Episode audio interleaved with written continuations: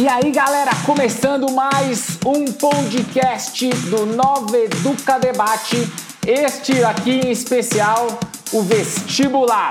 Uma parceria da consultoria Nova Educa com o site Brasil Escola. O lugar perfeito para você que pretende prestar, tentar entrar numa universidade, realizar seu sonho. Entra lá, tem vários conteúdos, tem muita informação que vai te ajudar a passar nos vestibulares e no Enem.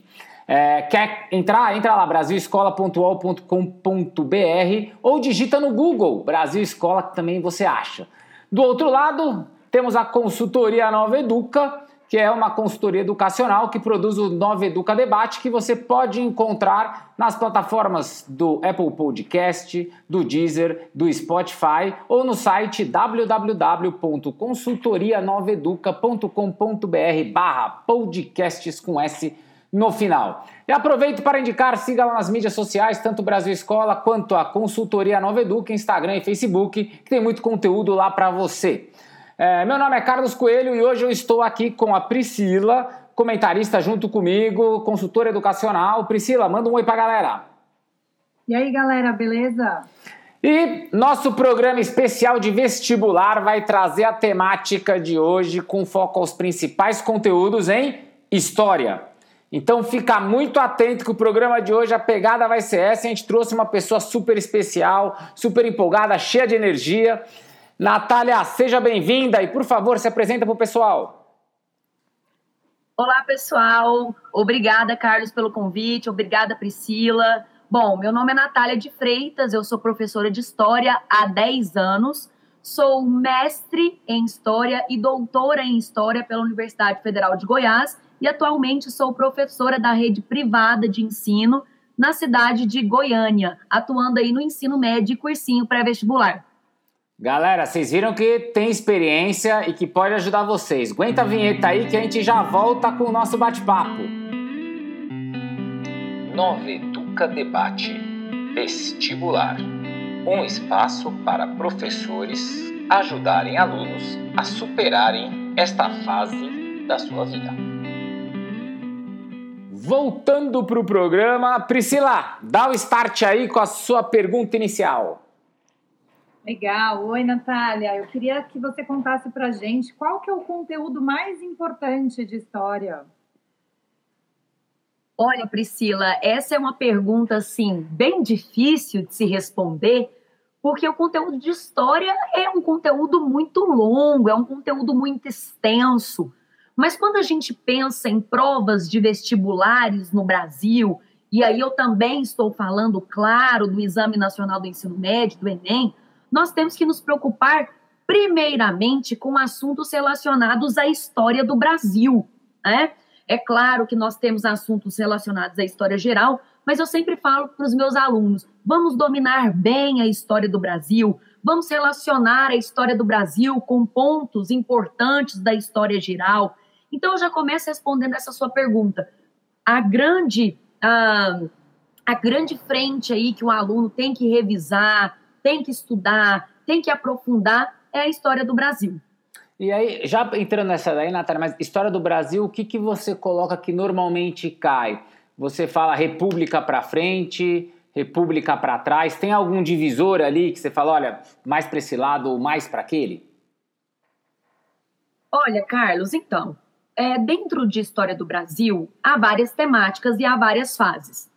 Bom, mas se fosse para escolher né, o que estudar, o que revisar dentro de História do Brasil, eu, eu colocaria como um dos pontos mais importantes aí a relação dos povos africanos com a história do Brasil. Questões relacionadas ao trabalho escravo, até porque nós tivemos a presença de escravizados no Brasil do século XVI até o século XIX de forma oficial, tá? Então foi um tipo de trabalho que perpassou pelo período colonial e adentrou pelo período imperial, cultura africana, questões relacionadas ao tráfico negreiro que era coordenado por Portugal, tá? Questões também relacionadas à segregação racial, não está ligado ao caso específico do Brasil, porque a gente não teve um regime oficial de segregação racial, mas entra dentro da relação dos povos africanos na América. Então, por exemplo, estudar o que foi o apartheid na África do Sul, estudar o que foi as leis de Jim Crow nos Estados Unidos, que foram leis de segregação racial. E assim, também, né, os conflitos étnicos é, que acontecem nos Estados Unidos. Esse ano, vocês é, puderam notar que, que aconteceu um, um, crescimento da tensão nos Estados Unidos após os diversos intensos casos de racismo no país. Bom, então questões relacionadas a povos africanos, tanto dentro do Brasil quanto fora. Gente, questões relacionadas ao patrimônio cultural também. Patrimônio cultural do Brasil, seja ele material ou imaterial. Segundo reinado, que está dentro de Brasil Império, questões relacionadas ao Dom Pedro II, a Guerra do Paraguai, República Oligárquica, conhecida como Café com Leite, a alternância entre o Partido Republicano Paulista e Mineiro e as diversas revoltas da República Oligárquica. E é claro, não se esqueça da revolta da vacina. A era Vargas, o populismo, as leis trabalhistas desse período, o voto feminino, tá? A reforma eleitoral que foi feita durante a era Vargas e, é claro, a criação do Departamento de Imprensa e Propaganda, o DIP, durante o Estado Novo ali do Vargas. Bom, e aí eu colocaria aí como um outro assunto muito importante para a gente finalizar os tópicos mais importantes de história do Brasil, as características da ditadura militar e os reflexos da Guerra Fria no Brasil. Bacana. E, e me comenta um negócio. Você falou de várias coisas legais, é, mas de forma geral, assim, você falou em quebrar em fases a história do Brasil. É, como é que você quebraria em fases essa história, em grandes macros, vai? Não em numa situação muito detalhada, mas para o aluno se organizar, como é que você criaria divisões? Falava, até aqui é uma coisa, até aqui é outra coisa, até aqui é outra coisa.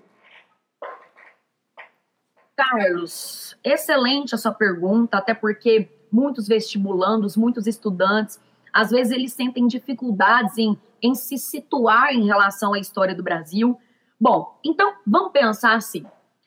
Nós temos uh, uma história do Brasil que, por favor, não começou em 1500. A história do Brasil ela não começa em 1500. 1500 é um marco inaugural de um processo de colonização, tá? Inclusive, começar essa história por 1500 é estar, né, trazendo aí uma perspectiva eurocêntrica para nossa história tá? E isso a história cultural critica e vem criticando, né, desde a década de 80. Bom, mas vamos lá. A gente tem que pensar que há uma cultura indígena no Brasil, tá? Então eu costumo é, sempre falar para os estudantes, gente, a história do Brasil não começou em 1500. Há uma vida, há uma diversidade indígena nesse território que hoje a gente chama de Brasil, tá? Bom, primeiro pensar nisso. Segundo, início do processo de colonização transição do século XV para o século XVI. Então, esse período a gente chama de período colonial. O período colonial, ele vai pegar o século XVI, XVII, XVIII, uma partezinha do XIX. Esse período colonial, é, nós temos que caracterizar aí muitas coisas, né? Nesse período, a gente tem que pensar nas capitanias hereditárias, no governo geral, nas invasões francesas, nas invasões holandesas, nós temos que falar durante esse período colonial dos tipos de trabalho, das economias coloniais, dando destaque aí para a cana-de-açúcar, para a mineração, para a pecuária. Então vamos lá. Há uma diversidade indígena antes do período colonial, depois a gente fala do período colonial, né, com todas as suas características, que foi um período muito longo. Não é simples, gente. Estudar período colonial não é simples, não. Tem coisa demais dentro de período colonial, tá? Bom, depois, nós, depois do período colonial, a gente estuda o período joanino, que é o período que o Dom João VI vem para o Brasil com a corte portuguesa fugindo das invasões napoleônicas. Esse período joanino, ele se destaca pela abertura dos portos às nações amigas e as diversas mudanças que ocorreram no Rio de Janeiro, como a construção do Banco do Brasil e o Jardim Botânico. Bom, o período joanino, ele vai de 1808 até 1821 tá? Logo depois, em 1822, a gente estuda a proclamação de independência, tá? Proclamada a independência, a gente começa o período imperial ou monárquico. Esse período imperial ou monárquico, nós tivemos dois imperadores, Pedro I, Pedro II, e entre esses dois reinados, o período regencial. Gente, o período imperial ele só se encerra com a proclamação da República em 1889. E o período republicano se estende até os dias atuais. Lembrando que o período republicano ele também é subdividido em espada, oligárquica, era Vargas, populismo, ditadura militar e nova república ou Brasil atual. Tá? Então, as macro, vamos pensar, macrofases, período colonial, período joanino, período imperial e período republicano. Mas é claro que essas fases aí, né, elas apresentam subdivisões. Super aula até agora, hein? Tô achando, tipo, para quem não sabe nada de história, acabou de entender resumidamente o que, que é a história do Brasil. Super aula, adorei o jeito que se organizou e acho que para os alunos fica super fácil. Pri, tem algum comentário? Já manda sua segunda pergunta. Poxa, achei muito legal mesmo essa forma como você colocou, porque quando você começou aqui contando para gente, você falou que história tem realmente um conteúdo muito amplo, e tem mesmo, né? Muito amplo. Mas é legal entender que se você seguir uma ordem aí cronológica dos fatos, fica mais fácil de entender todo esse contexto. Mas me responde, então, assim, se você sabe algum tipo de pergunta que sempre cai no vestibular. Priscila, você falou, antes de responder sua pergunta, né? Você falou em ordem cronológica. Bom, há muitos alunos que preferem estudar história por ordem cronológica, mas o Enem, ele também apresenta propostas temáticas, né? Então também há uma outra possibilidade de estudar história, não só por essa cronologia, como tradicionalmente a gente estuda, como também por temáticas. Vou dar um exemplo, Priscila, vou dar um exemplo, Carlos. Né? Por exemplo, eu vou estudar a escravidão. E aí você vai estudar os países que utilizaram o trabalho escravo, de que forma utilizaram o trabalho escravo. Por exemplo, eu vou estudar religiões, e aí você vem estudando, você estuda o cristianismo, você estuda o islamismo, você estuda o budismo. Então, há formas de estudar história que é pela, pela forma tradicional, que é a cronologia, que é a que a maioria dos alunos preferem, mas há também as formas temáticas, tá? Que também pode ser uma opção uh, para o aluno. Bom, Priscila, vou pedir para você repetir a pergunta que eu já, já me esqueci. ah, legal. Nancy, qual é, qual é o tipo de pergunta que sempre cai nos vestibulares? Ah, sim. Bom, gente, as perguntas, o tipo de pergunta que sempre cai, há alguns conteúdos assim que a gente já pode esperar, né? Por exemplo, revolução industrial é um assunto que sempre cai quais são as transformações sociais e econômicas provocadas pela Revolução Industrial? Isso é um tipo de pergunta que sempre cai. Outro tipo de pergunta que sempre cai: qual era uh, a postura de líderes populistas na América Latina? E um dos maiores foi Getúlio Vargas. Então, caracterizar esse tipo de populismo, como é que esse populismo era? Era carismático, era paterno, era trabalhista, né? Então, isso é um tipo de pergunta que sempre cai. Outra coisa que costuma aparecer, as características dos modos de produção. Então, quais são as características do capitalismo? Quais são as características do feudalismo? Quais são as características do escravismo? Né? Então, há é, é, essas perguntas que costumam aparecer.